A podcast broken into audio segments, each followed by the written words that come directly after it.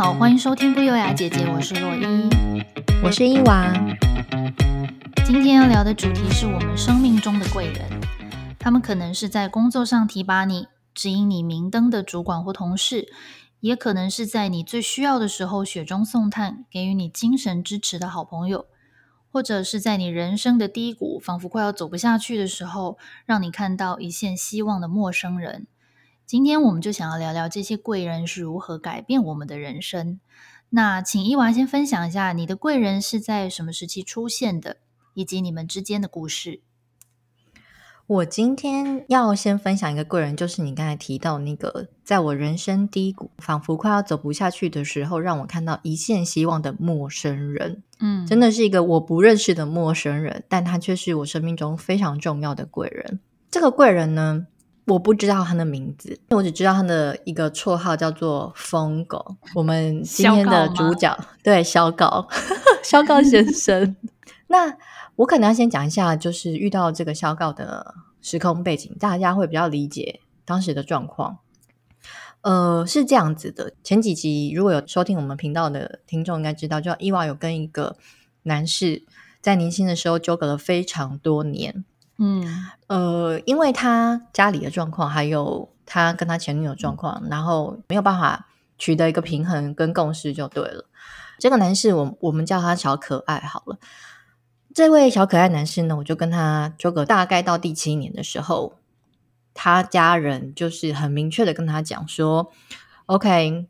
反正你不管在外面怎样，你说你跟你前女友分手也好，但没关系，我们就是只认定前女友这个媳妇儿，外面带回来的女生我们都不承认。嗯，为什么他爸妈会讲这样的话？是因为那段时间我跟这位小可爱男士属于一个两个人互相认可彼此，就觉得说哦，我们要光明正大的跟世界说我们要在一起。嗯，但是他爸妈可能也知道这个状况，因为我开始被他带出去一些比较正式的场合，比如说他朋友聚会啊，当然还没有到他家庭。他就在饭桌上试探性的问爸妈说：“哦，如果是有可能这样的状况，那他爸妈就做出了这样的回应，所以他就非常痛苦，他就会觉得说：为什么你们要这样子？就是我的对象是由我来选择，为什么是由你们来选择？嗯，我也很痛苦，因为他其实不太想让我知道这样的事情，但是我有询问到的时候，他就老实的跟我讲，那我没有办法去改变他父母的想法。”我也不希望他为难，所以我们那段时间本来想说好，我们真的就分手好了。我那段时间就是真的有想不开过，就觉得说我离开他的生命，可是又觉得说，哎，逃避也不是办法。本来我们两个已经就是不联络了，后来又忍不住跟彼此见面。然后我还记得那一天是在一个 motel 里面，我们两个那天晚上就是跟对方说，好，那我们都不要管其他别人了。也不要管父母家庭什么的，我们就明天起来就去公证。嗯，然后很开心，那晚我们也就觉得说，我们终于可以抛开一切的束缚，跟彼此在一起。第二天早上，我刚起来，我就看到，哎，他也起来了，但他还躺在床上背对我，他就突然问我一句话说：“如果我们去做这件事情，他家的长辈该怎么办？”我一听这句话，我就心里想说。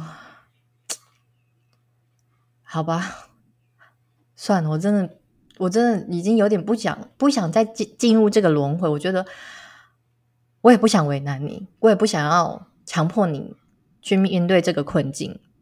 嗯哼，他到底还是很在乎他的家人嘛？我觉得那就算了。可是我就觉得我要问清楚，我说你所谓长辈什么意思？他就说，因为其实好，他爸妈他如果不 care 没关系，可是因为他从小是他奶奶带大的，然后他奶奶是。嗯住在台南一个山山里面，就是他以前在那边带他长大嘛。他就说：“你再给我一点点时间，我想要在过年的时候，因为他们每年都会回去过年，就是回去台南山上过年。我想要在过年的时候取得我阿嬷的同意。如果他说好，那我们就这么做。”嗯哼。然后我就心想说：“好，那这就是最后最后一坎了。”我就我就相信，我就相信你。如果真的过得了的话，那我们就继续走下去。可是如果不行的话，就没有嘛。可是时间就是到了之后，却一直没有下文。我那时候其实蛮痛苦，因为以我这个角度来说，我只能等待，我没有办法做其他事情。嗯哼。如果是你，你会怎么样去无无止境的等吗？应该就不会等了吧？就不会等了吗？嗯，因为就是他说完这件事情到我觉得不行，我要自己采取一些行动的时候，大概是 三个月左右的时间吧。哦，所以你还没有等到过年？我已经等到过年了，因为呃，他讲这句话的时候大概是年底，所以已经过完年了，哦，但是还是没有任何回应。对，但是你也不想要再问他了。对，他就有跟我分享一件事情，就是他过年的时候去首饰店买了一条比较昂贵的手链，他回来时候送给我。可是他在购买的当下，大家都以为他是送给他前女友，因为他前女友跟他们是世交，是一起过年。哦，是哦，对，是这这种关系，所以大家大家都觉得，哦，他就是要送给他，哇，他们好甜蜜，干嘛之类。可是。他是没有送给他前女友，他是他是要送我的，所以他的意思就是说，他有做一些行为让大家知道说，哦，其实我跟他这个关系已经不是你们想象的那样子。可是这跟他当时跟我讲不一样啊，因为他不是要，他跟我讲不是这件事情，他跟我讲的其实是他是要去跟他的长辈沟通嘛。嗯，所以我大概三四个月之后，我就觉得，你如果不不主动给我答案，那我自己去找答案。你说自己。自己去找阿嬷要答案吗？没错，我真的很疯，你超疯哎！因为我跟你说，阿嬷住哪吗？我不知道阿嬷住哪，我只有听他聊天的时候提到说，哦，可能是在台南的关子岭的山上。OK，然后我就想说，OK，我那时候就是很单纯，我就想，好，关子岭那就是一座山嘛，那顶多就是去那座山上找嘛。你很疯哎、欸、哎、欸，你超级星期天阿亮要出动了吧？没错。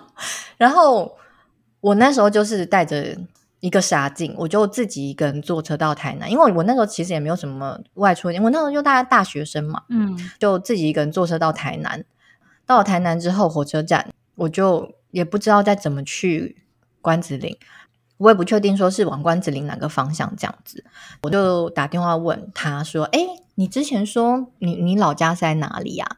然后他就先说：“哦，就关子岭那边这样子。”然后我就说：“哦，那所以是比如说有什么车可以到什么之类。”他就突然吓一跳，他说：“你在哪里？”我说：“哦，我在台南的车站。”他说：“你要干嘛？”嗯、我就说：“没有啊，我想说你如果没办法开口，我就自己去找阿妈。”他应该吓到了。他他应该是吓到，然后他那时候就，其实我现在回想起来，我那时候应该也是一个属于一个神经病的状态，因为我这样说，没有个阿妈突然看到一个女生说，我可以跟你孙子在一起吗？然后会答应的啦，我都很疯癫呢，但没关系，因为我那时候已经失去你知道正常思考逻辑了。我去到那边打给他，然后他就说，你不要去，你回来。我说没关系，就是你让我试。他说：“你不要去。”然后我就问他说：“你你只要告诉我在哪里什么？”他就不他就不回答，他也不理我。他说：“我现在还要忙，就把我挂掉。”他是觉得你在闹，是不是？没有，可是因为我也不是跟他用闹的口气，我就是好好的跟他说。但是他心里应该是觉得我在闹。我在想，不过他也有可能工作忙，嗯、他就把我挂掉。其实我当下是真的有点伤心，因为我心里想说，就是你应该知道我的动机是什么，你也知道我用意是什么，可是你就是。超级冷漠的态度在处理这件事情，嗯嗯嗯嗯，那我都想说好，没关系。那我我也是想要给我自己一个交代，所以我那时候就我还是去了，而且我我觉得台南人真的很好，我在这边先郑重的由衷感谢一下台南人，因为我一到 台南。我就人生地不熟，也不知道怎么去，我连车站都我也不知道怎么去，这样，因为以前的那个网络没有那么发达嘛，我就资讯可能找的不够齐全。在路上的时候遇到一个路人，你就问他说：“哎，请问一下，这台车站怎么去？台南车站？”啊，他说车站，呃，你你要怎么去？我就说我走路去。他说走路有一段距离耶。我就说大概多久？他说可能要四五十、四十分钟、五十分钟。我说没关系，嗯、因为我以前年轻很能走，我心想说应该走得到这样。他说：“没没没，我跟你说，来对面那边有一家派出有派出所，他就带我去派出所。警察看到我，他说什么事吗？然后我就跟他讲说我要去车站嘛。他说：来，你你上车，我载你去。怎么那么好啊？对，警察就开警车载我去车站呢。哎、欸，你很威风哎，真的。我心想说：天哪，坐警察车耶！就觉得就人民保姆们真的很感谢你们，就是对待我一个人生地不熟的外外来妹啊这样。然后我就到那边之后，就发生我打电话给他，他不理的事情。但是我已经看到车子就是能够去关子岭的路线了。好，我就到那边之后下车，大概已经是呃下午四点，接近傍晚的事事情了。嗯，到了当地之后，我就立刻找了一个派出所，就进去问警察说：“嗯，不好意思，请问一下，你们这边有没有某某姓的大户人家？嗯，对，比如说姓张好了，那我就有没有张姓人家这样子？他说张姓人家你要找谁啊？他说这边很多张姓诶，这样子。然后我就说哦，我就是要找一个呃老人家，大概几岁？他说小姐，你有地址吗？或者是人名吗？我就说 我说我没有诶。你这是什么清朝时代的寻人方式啊你？我心里想说，因为我就是那位小可爱男生，他就说，就是他们在当地就是可能就是是比较大型，就是我，所以我想说啊，可能就大家都会互相认识，想要乡下人家嘛，想得很天真。然后那个警察听我说完之后，他说：“来来来来，你你来这边坐一下。”这样，他就把我请进去派出所里面。后来他就说：“呃，小小小姐，请问你是要要做什么吗？这这个是你的谁这样子？”然后我就把来龙去脉跟他讲，就是把我那个跟小可爱先生来龙去脉跟他讲。当然我没有讲很 detail，我就是很很简易的交代说，就是因为感情上的事情，我们要来取得长辈的同意。那长辈是住在这里这样子。警察就很冷静的听我讲完，但心里应该觉得这女人是疯子。然后 他说好，他就听我讲完之后，他就去。端了一杯茶给我，然后说：“你等一下哦，我这样子。”我想说他要干嘛？我想说是真的是阿嬷吗？然后我就在那边等嘛。就那个等一下门打开，阿嬷就从门后面走出来。就说他真的走出来，我也不知道他真的是阿嬷。后来他就是去打电话，我想说哦好，可能就是警察先生有事情要忙，我就乖乖在那边等。他可能忙完之后，他就会来找我。然后就忙了一阵子，跟我、没多久，他就门口进来一个，就是呃义警。原本的那个警察就过去跟义警就是不知道在 murmur 什么的，然后后来那个那个义警就跟那个警察一起坐下来，坐到我旁边，然后就开始询问我更多的一些细节。后来讲讲，我可能就是情绪有点激动吧，因为我就觉得说啊，没有办法达成，就是我想要解决这件事情，我不想要再悬在那里，因为太多年了，很痛苦。我就是觉得不管怎样，我就是在这边做一个了解。所以，我真的很希望可以达成这件事情。后来，那个我开始哭了之后，那个义警就说：“啊，我们去那个，你你有听过这边有一个有一个寺庙吗？我忘记他说是什么庙了，但是就在关子岭那边。他说这边夜景很好看哦，我不然我们带你，我带你去这样子。然后那时候还心里想说，我可以上陌生人的车吗？然后我就看了一下警察，警察就说可以可以，他叫萧告。”啊，他是我们这边的义警，然后他就跟我介绍他之后，我才知道哦，他是小稿，然后他就带我出去散散心这样子。在路上的时候，他就放了音乐给我听嘛，然后突然我就听到一首歌，我就整个大爆哭。那首歌就是《如果下辈子我我再遇见你吧》。哦，OK OK，对，完全符合你的心事。对，然后我就心里想说：“天哪，这就是我！”我就想说：“我就是这辈子不可能跟他在一起。”我听到我整个就大爆哭啊，在他车上整个啜泣到不行，你知道吗？我现在想说，这画面太荒谬了，一个陌生女子坐在 一个男人车上大抽泣，是什么意思啊？好，到目的地之后，我就下车，然后我才发现他 call 了他的朋友来，他们两个就在那边聊天，一边有点类似搞笑，可能就是要逗我开心。嗯，对，然后。后来那个萧高就跟我讲说：“你知道刚刚那个警察吗？他说他现在就是有一个小孩，跟他老婆生活的很好。我就想说，他跟我讲这干嘛？他后来就跟我说，但是其实他这个老婆，他原本不是想要娶她。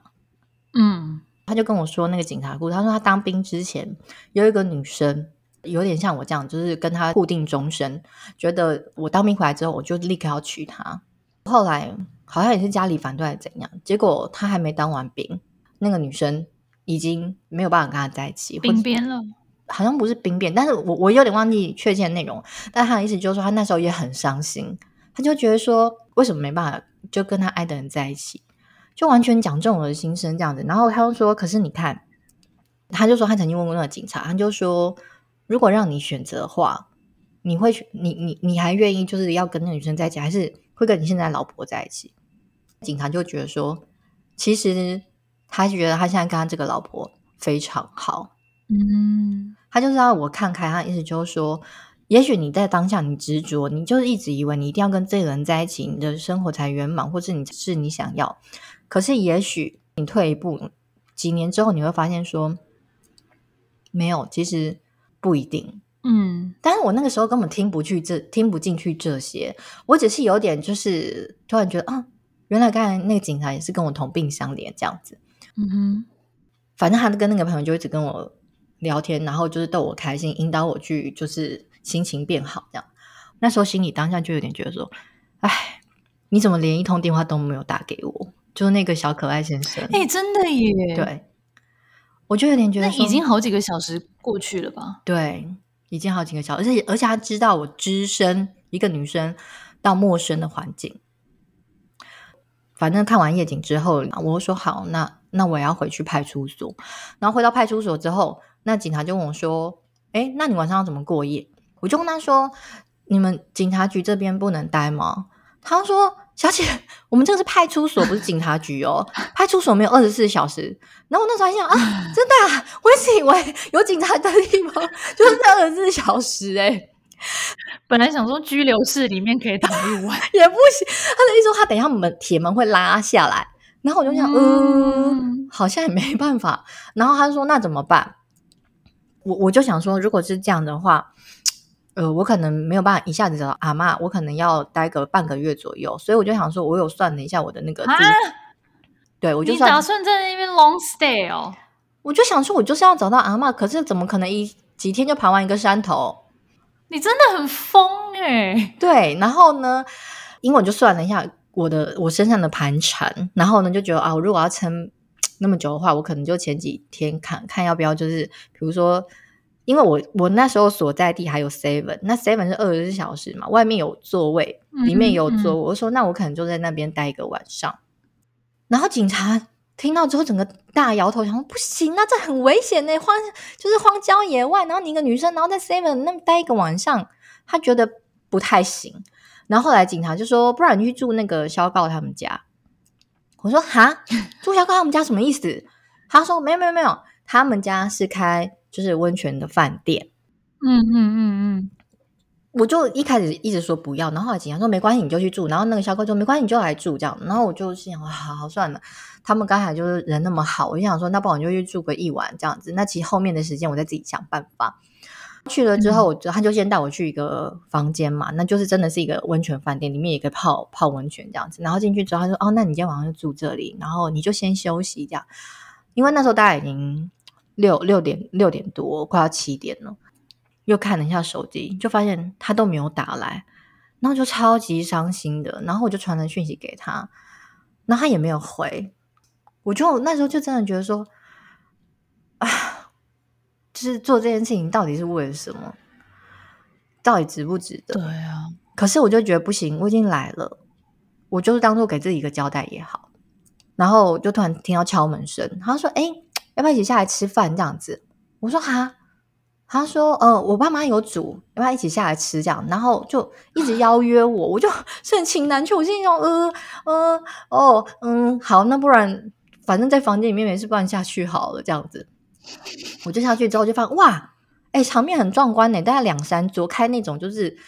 喜宴的哇塞，对，喜宴桌子两三桌，因为可能他们家的人口也很多。因为比如说他有几个兄弟姐妹，然后呢兄弟姐妹又各自有家庭，所以一个一个桌子可能就是坐一到两个家庭。就比如说他哥哥跟他哦，还有哥哥的小孩，然后还有他的朋友，所以就两三桌这样在吃饭，嗯嗯就蛮热闹。就席间就一边吃饭一边喝酒，一边吃饭一边喝酒。那那时候因为我心情非常差，他们就问我说：“哎，你会喝吗？”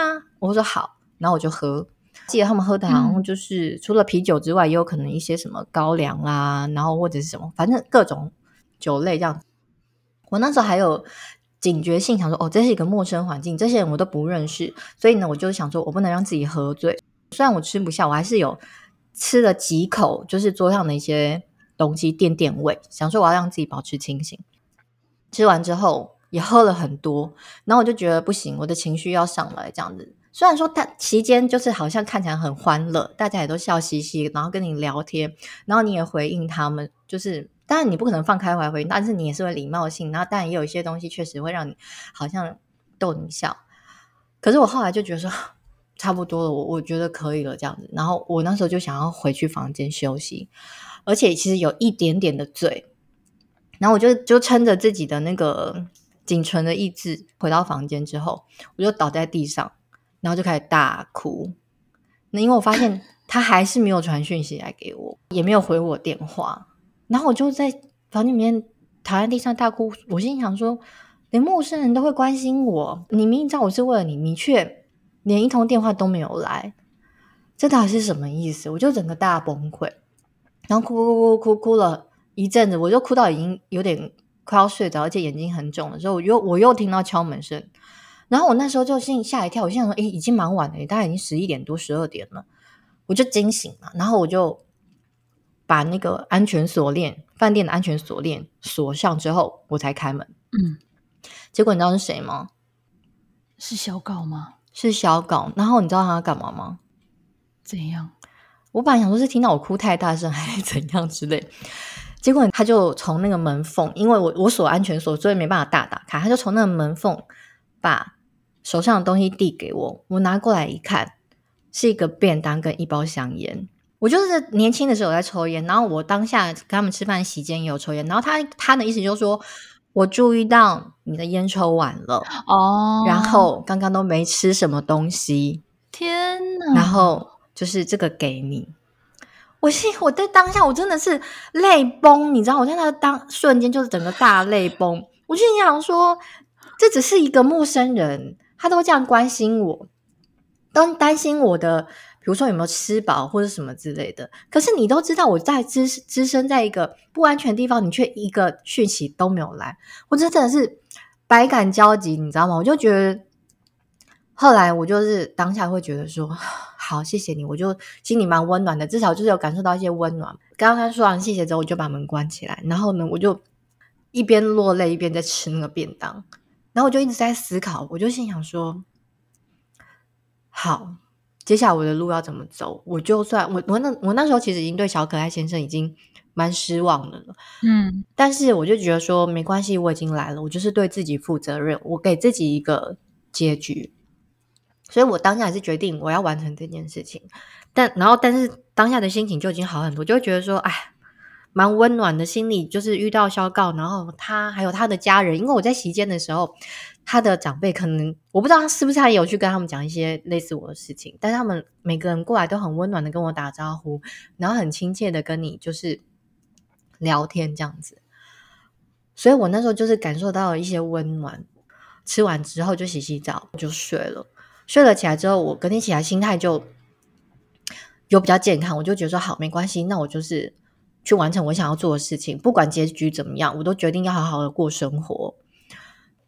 我起来的时候，我本来想要跟那个小高好好道谢，然后跟他 say goodbye。可是我到楼下的时候，然后他们家的人就说：“哦，他出去了。”这样子，那我就跟他说：“啊，那请帮我跟小高说谢谢。”我就离开了。对方就问我说：“哎，还是你要留个电话？如果等一下他来，我请他跟你联络。”那我想说好，我就我就留给他这样子，因为他们前一天在。晚餐饭局的期间有提到说，哦，这附近有个地方叫水火同源，蛮有名的。他说，你既然来的话，你也可以去看看这样子。我心想说，好，那我就边走边看，因为我想说，我就是走这个山嘛，把这个山走遍，看有几户人家，我就去看看说啊，有没有就是阿嬷在那边这样子。然后我就就沿着那个山路的边边这样走，大概走了半个小时，就有一台货车经过我旁边，突然停下来，他说。小姐，你要去水火同源哦？他怎么知道啊？我说你怎么知道啊？我说对，我要去水火同源。我说大，请问一下大概在哪里？因为我没有看到什么路标。他说还要很久哦。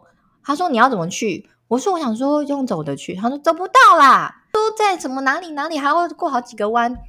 然后他就说我载你去好了啦。然后我又再度上了陌生人的车。哎、欸，台南人真的很热情，真的谢谢你们。你看我警察车也上，消告车也上，然后有一个 货车，然后有一个货车的大哥。对，你到底要你到底要下几个路人？你说说。没有，然后后来那个大哥就真的载我到水火同源的时候，我心想说：哦，好像我没有走路来，因为要绕过大概一个半的山头。我也想说，呃，我，我就走走路真的不会来。可是我心里又面想说，可恶，会不会中间我错过了阿嬷？然后我在那边还在思考的时候，那个大哥就说：“哦，到了哦，这边下去就是哦。”然后就跟我说拜拜。然后我想说：“哦，那我都到了，那我来看看好了。”看到那个水火同源的那个景色之后，我就突然接到小稿打来，他说：“哎，你在哪里？”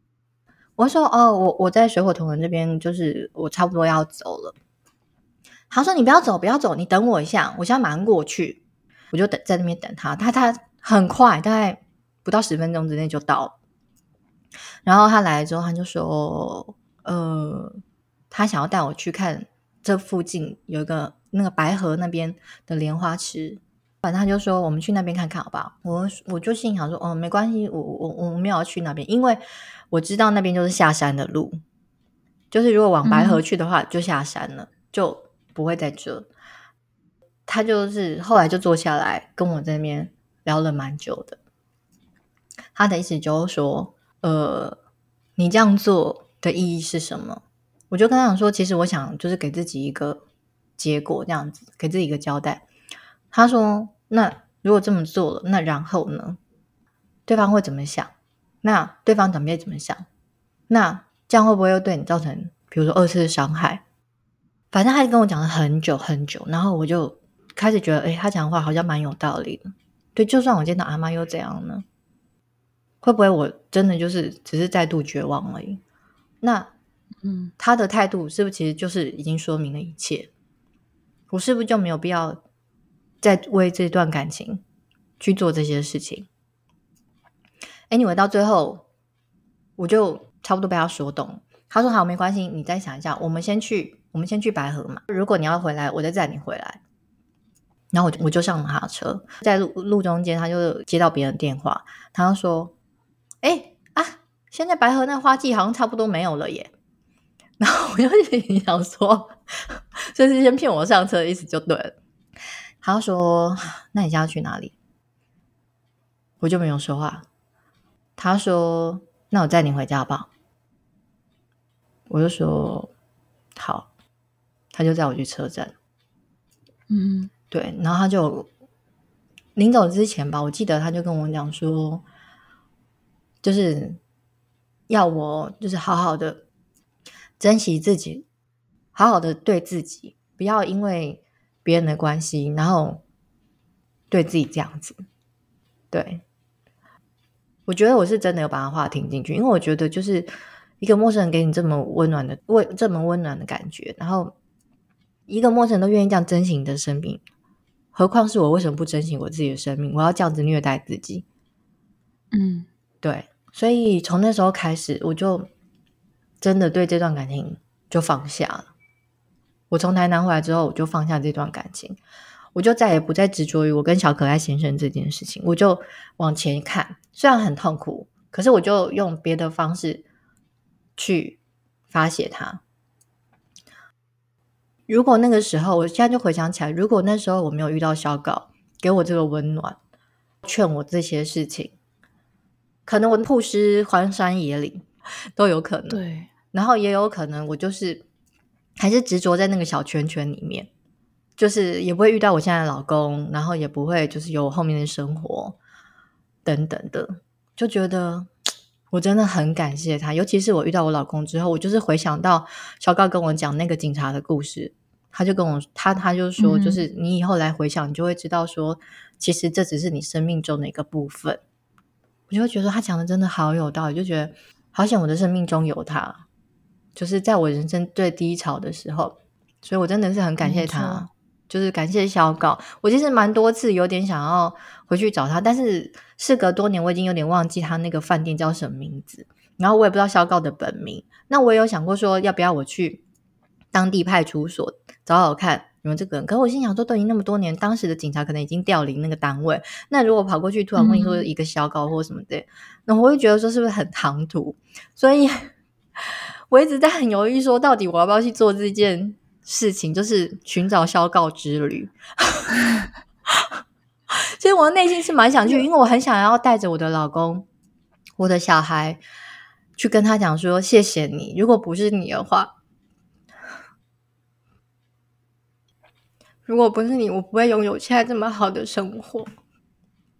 嗯，你你知道当时的小告大概几岁吗？大概在比我大个四四五岁吧。大概四、哦，所以也是二十几岁的年轻人而已。对，大概哦，但那应该有五岁。我记得他那时候应该快要三十了，超至少至少超过二十五。对，OK，嗯，我们在在此在节目上寻求广大的听众帮我们协寻 台南家里开温泉民宿或是温泉 会馆的，对。关子岭附近温泉会馆的销告，如果有优雅姐姐的伊娃，希望可以跟你联系。对，就是真的很谢谢你，不管现在你在哪里，或者是过怎么样，就是很谢谢你。当时对你来说可能是一个举手之劳，或者你不觉得这是一个怎么样的一个很大的善心，可是就是让我有。就是若没有你，就是没有我现现在的我，就是真的很谢谢你。嗯，相信他现在应该也是过着很幸福快乐的日子，就跟你一样。一定要。对，嗯、没错。没想到开头第一个故事就讲了这么情绪激昂，太黑密了，sorry。回忆涌上心头，是不是？对，因为其实这件事情一直在我心里面，就是。萦绕很久，我也一直在想说，好好来处理这件事情，这个情绪。因为其实，在回忆这整个事情的当下，当然也有包含我当时的感情，还有一些埋在我心里面很久的东西。我觉得有些事情还是在你心里，你可能平常不觉得，但是它就是在那里。你只是有没有去唤醒它，嗯、有没有去思考，有没有让你的心里再去经历一次。这样子的感受，嗯、对，所以因为有点 heavy 啦，而且其实现代生活很好，也不会特别去想要让自己去想到这些事情。可是我就会觉得说，心里还是很谢谢小高。对，sorry，占用了一个很大部分的时间 在讲小高这个故事。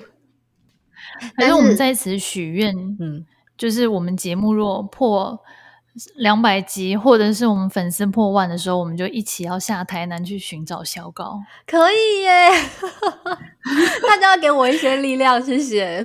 如果大家都觉得没错，希望我去找小高的话，也可以给我一些回馈。因为我是一个很不善于交际的人，就是我不知道到底我去找他是好还是不好，对还是不对。人家会不会觉得就是也没什么，你不用特别来？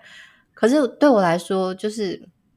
可能对你来说是 nothing，可是对我来说是蛮意义重大，而且我也很想要，就是告诉大家，就是说，也许你身边一个不经意的举动，其实就是能够对别人的人生造成一个很大的意义。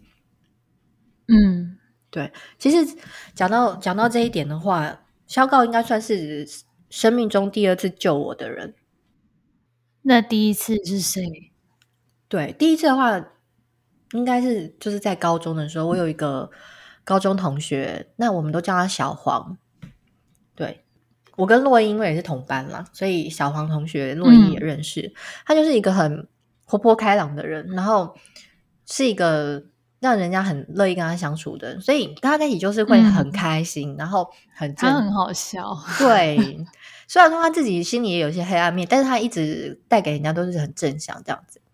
没错，对。那我有一段时间，其实因为家庭因素的关系，所以家庭因素还有一些其他因素，就是人生遭遇一个蛮大的打击。对，就这个打击，大概是对任何人发生都是一个蛮大的打击。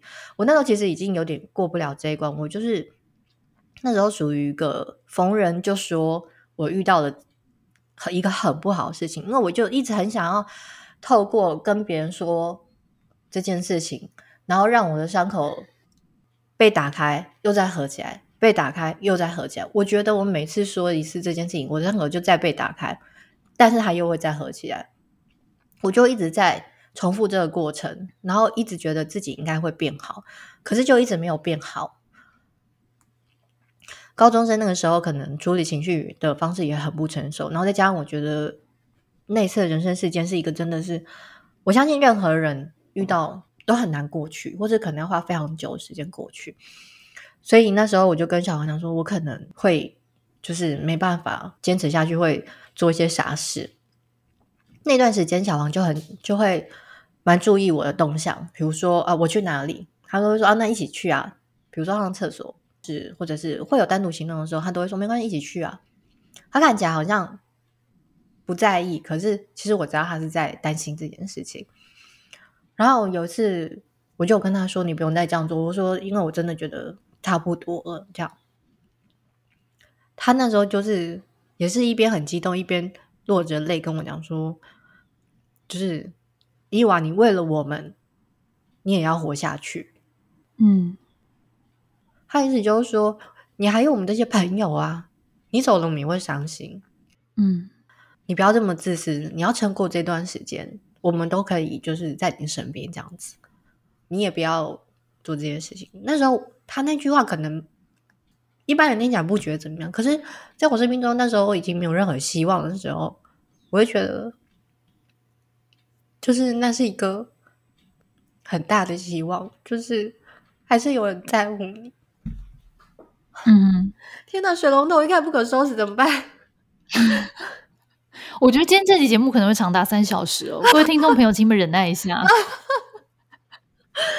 对，然后反正小黄就是在我生命中就是第一次救了我的人，因为那那一次算是除了肖告那一次之外，就是其实那一次应该是比萧告那一次还有点严重，因为长大之后你可能还知道。要怎么处理的情绪？高中那个时候是没有办法，就是你可能真的就是有点无解，人生不知道该怎么做。后来我就是因为受到小黄的关心，然后还有他的照顾，就慢慢慢慢慢慢的才会好起来。所以在这边我真的要好好的感谢小黄这个高中同学，就是虽然说我们现在已经没有很长，就是没有在联系，只只只剩下就是连友的一些关系。但是我的内心还是很感谢你，嗯、好险我的高中时期有你，就是我才能够顺利长大。真的感谢小黄，小黄是一个很好的朋友，很好的朋友。对，好，我觉得我们要转换一下情绪，现在太 heavy 了。那个 洛英来分享一下你的贵人好了。好好好，让我来讲一些很平淡的故事，大家可能听了觉得很无聊的故事，让我转换一下。你呢？你的贵人？好，我想要分享的贵人是比较呃，没有没有这么的激昂的故事背景，它是跟工作有关的。嗯，但是因为我觉得工作在我人生当中占蛮大的一部分，就是。我常人家每次问我说，你的兴趣是什么？那我就真的是想破头，我都想不到。我说真的没有，我唯一的兴趣就是工作。嗯，然后大家都说什么？你这人怎么那么奇怪？等等之类。嗯，但是我就是 对任何事情我真的没有兴趣。我爱吃东西，嗯、可是我不认为它是一个兴趣嘛。嗯，嗯，所以真的对我而言，我兴趣是工作。嗯、那为什么我会这么的爱上工作？我觉得就是要很感谢我今天的这个贵人，他叫郑大卫。嗯，然后这集我也是想要献。对，我也是想要献给你。呃，郑大卫是我在呃人生大概三十出头岁的时候转换职场的一个很重要的推手。嗯，因为我在进到他的公司之前呢，我是在半导体的公司待了非常久，待了七年。嗯，当时的工作其实真的是。大家不是说工作最高境界就钱多事少离家近吗？嗯嗯、我当时只差离家远，但是真的是钱还不错，然后事情又很少，嗯、反正工作没什么压力。嗯、然后因为工作也做久了，其实都非常的顺手，嗯、不需要花很多时间就可以处理。然后它就是一个很舒适、非常舒适的环境。我记得当时呢，每年六月我们不是台北都会办 Computex 吗？嗯，我记得我每年办 Computex 的时候，我就自己自己跟自己讲说，明年的 Computex 我一定之前我一定要离职，因为这个工作实在太无聊了。嗯。因为呃，我刚刚讲半导体嘛，就我们公司是做 IC design，然后它就是一个非常非常技术含量的东西，嗯，所以我们公司最多的人其实不是行销或业务等等之类，而是工程师是最多。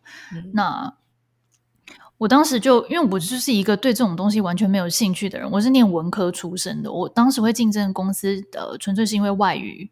的能力的关系，嗯，然后我就觉得这间公司什么都好，就是我对它一点兴趣都没有，嗯，所以我就每年都暗暗立誓。但是呢，隔年的 Computex 我又还是留下了，然后这个循环就一直到了第七年呢，因为我们公司被另外一家大型公司收购，嗯，收购的隔两年，呃，隔一年还隔两年之后呢，他就把所有的亚洲的分公司全部都收掉了，就等于我们被遣散，嗯，然后但是这件事情呢，其实。呃，事后回想，我觉得这是发生在我人生当中最棒的一个礼物，因为它迫使我离开我的舒适圈。嗯，那但是因为其实我之前一直都在半导体嘛，所以我的工作经验其实是跟三 C 比较相关，所以理论上来说，我应该就是留在内湖科学园区，嗯，然后我可能可以找其他的科技公司或是半导体的产业这样。可是我当时就是。嗯，也投了蛮多不一样的工作，因为我一直很想做行销。嗯，那我原本的公司呢，其实我行销只有占其中的一小部分。嗯，那我就还蛮想朝行销的这个方向走。反正我就一零四看这个觉得不错，我就投一投；那个觉得不错，我就投一投。然后呢，郑大卫呢，他就联系我了。郑大卫的当时的公司呢，是一个完全跟半导体八竿子打不着的公司，但它就是一个很。很有活力，然后很欢乐的一个产业。嗯，当时呢，我就他就联络我去面试，嗯。然后我记得我一开始面试的时候，他还他中间就问了我一题，说：“你觉得对你而言好的行销是什么？”嗯然后我根本就脑子一片空白，我想说，我哪知道？而且同时，我也觉得这一题好像没有所谓的标准答案，所以其实我当我就当时随便给了他我脑子里面觉得我想得到当下最好的答案，这样。嗯、然后可是其实事后我自己觉得我有一点表现的不是很好。嗯总而言之，那一次就结束了。我想说，哎，大概没忘了这样。结果，哎，过了两个礼拜之后，他们公司的 HR 就联络我，然后就说公司想要请你再来做二次的面试。嗯。然后，可是其实主管认为你可能更适合他部门里面的另外一个职缺哦。所以，对，所以后来第二次我就去了。嗯。这一次就是 HR 跟我面试，他就说，呃，他们觉得有一个职缺可能比较适合我，大概跟我讨论了一下，然后后来我们就。又聊了一些面试的过程。嗯。总而言之，最后我就得到了这份工作。嗯。后来我开始工作之后，其实隔了一阵子，就是我们变得蛮熟的时候，有一次刚好出差就聊到，他说：“哎，你知道我当初为什么会就是聘请你进来？”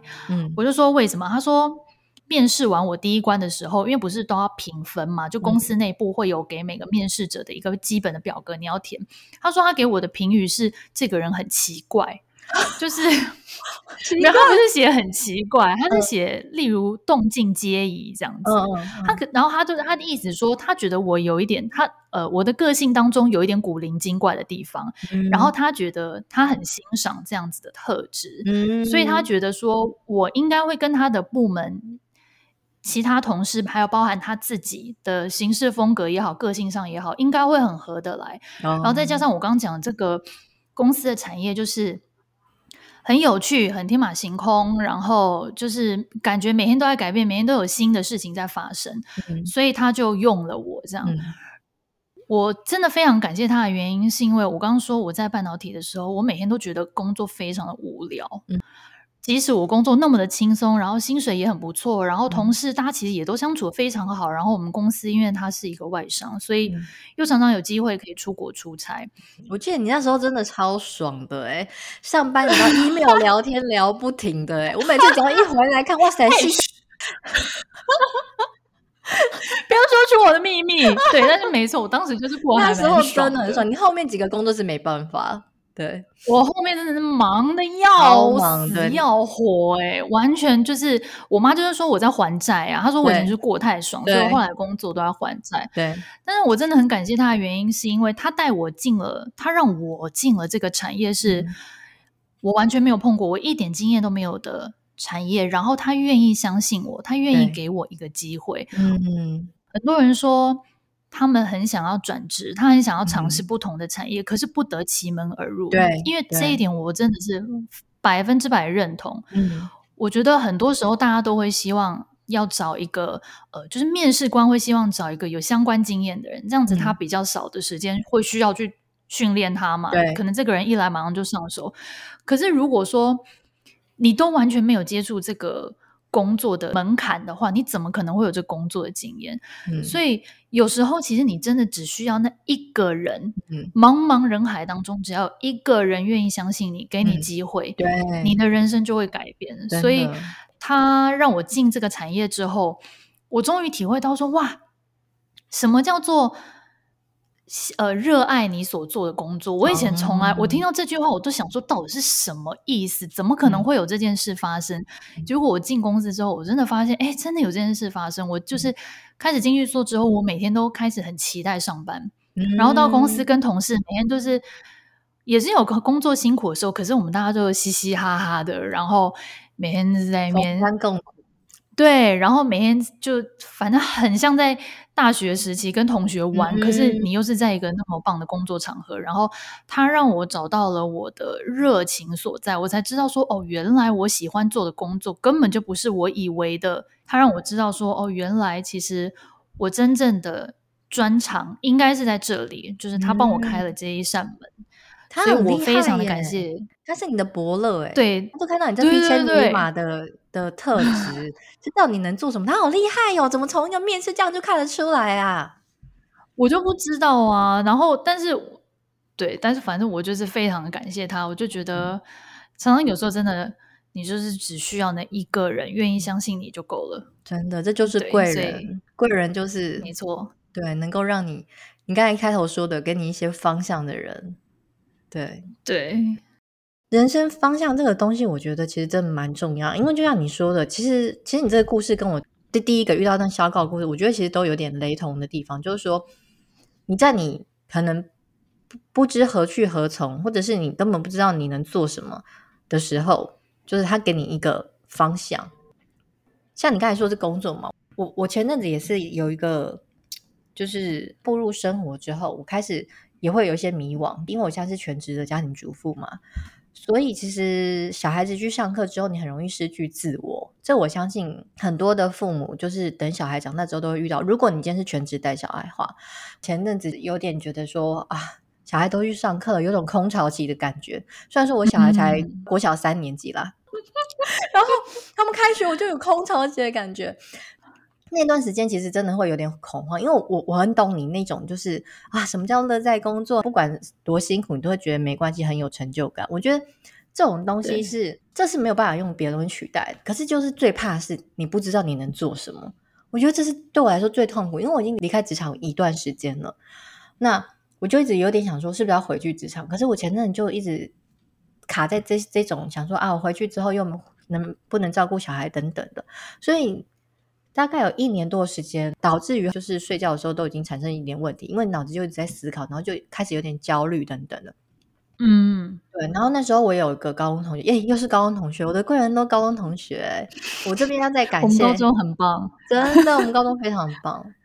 然后我我现在要感谢这个，就是另外一个高中同学，他叫做彩彩。彩彩呢是嫁去澳洲，他在我的状况中，他就特别打电话回来。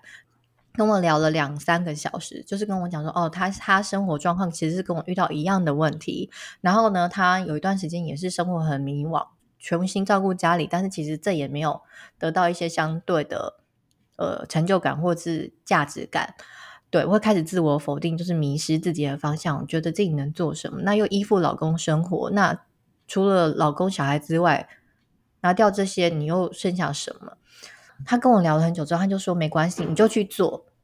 因为我跟他考讲了我很多考量，他说没关系，不管什么事情，你就是开始，你就去做，一定会有一个就是回馈给你。嗯，这也是为什么我跟洛伊会开始 podcast，也是一个其中原因，就是彩彩小姐给我了一个动力，让我觉得说好没关系，那我就去做，就是不管是什么，总是会有回馈。那果然，就我跟洛伊开始做 podcast 之后，就是我们也蛮乐在其中，就是能够一起讨论一些事情，嗯、不管大家觉得怎么样，可是我们会觉得说，这至少是呃能够。让我们的生活有一个重心，有一个出口，就觉得说，哎，也不错，这样子。嗯，所以在这边也要再次感谢彩彩，你让我的生命中就是找到一个方向，不知道未来会怎样啦。对，就是希望还是会有干爹出现，但是不知何时出现的干爹。对，但是就是至少像我跟我的我的生活是有一个呃方向跟重心，不会再像以前那样，就是啊。不知道怎么办嘛，然后有点焦躁、焦虑这样子。谢谢你，彩彩。嗯，同时我也，你讲到这个，我也还蛮想感谢我们的听众朋友。虽然我们都不知道你们是谁，嗯、我们大概只知道，我们只看得到数据是说你们是在哪一个国家，或者你们在台湾的哪一个县市，嗯、可是我们都不认识你们。可是我们非常感谢你们愿意。听我们两个中年妇女聊聊天，然后分享一些我们自己的故事和我们自己的观点。对，真的很感谢你，所以感谢大家。嗯，那不过其实你刚刚讲的那个话题，就我觉得应该蛮多全职妈妈会心有戚戚焉啦，嗯、就是在家待久没有工作，很容易会质疑你自我的价值。嗯、然后尤其是可能你还有一些朋友还在上班，对还有可能你老公也在上班。嗯然后你就会很担心，说自己是不是跟外面的世界脱节？脱节。虽然我不是妈妈，就、嗯、可是因为我因为家庭的因素，我大概到现在也有差不多一年是没有上班了，所以你是不是很紧张？没有上班刚开始，每一天我都觉得自己好废，然后我都觉得我我的人生没有就没有目的，因为就像我刚刚讲，我人生最大的嗜好就是工作嘛。然后所以你刚刚讲这心情，我很能了解。嗯、那。如果大家很有兴趣的话，记得要来 I I G 和 F B 留言给我们，我们可以专门开一集聊聊，就是全职妈妈的心情，还有没有上班的时候的一些心路历程。这样，我觉得真的可以聊一下，因为大家很多人对全职妈妈有一些很深的误解。你知道，像有些人可能比如说久久没联络，嗯、他就问说啊最近怎样或干嘛？我说都没事情做，我真的觉得好困扰。然后人家都会觉得心里想说啊，你在炫耀是不是？怎么会有这种奢侈的困扰什么什么的？或者是说超棒的什么的？对，可是我不知道怎么说，这真的是你们没有体验在其中，你会觉得这很困难。因为像有些朋友，他们就说，我最想躺在床上啦，什么都不做啦。没错，其实还是有很多事情要做之外，你做这些都是很琐碎，然后也没有什么目的性，也不会得到什么成就感，也没有任何的 feedback。嗯，但是就是在这些日子中消磨了你的青春。你的人生，你的就是一切，对，其实真的很令人感到，嗯、尤其是像如果是我跟洛伊这种，就是以前很喜欢工作、乐于工作的人，我们只要跟世界脱节，就会觉得脱节一小段时间就已经开始觉得很恐慌，就会一直想要吸收新的资讯，真的会很焦虑。对，没错，我都好想知道现在行销的人到底都在哪里下广告。对，然后比如说现在又使用了什么工具啊，或者说现在市场变成怎样了啊？啊那现在抽它如何啊？反正就是你会去想各种东西，可是你能怎样？你不行。嗯，对对，所以大家如果想听这些故事的话，记得私信我们，或者是留言给我，来信给我们。对对，然后我们也很想听你们人生中贵人的故事，所以记得来跟我们分享。对，那今天的节目就到这边喽。如果你喜欢我们的频道，记得持续收听，我们每周二更新新的内容。那就下次见，拜拜，拜。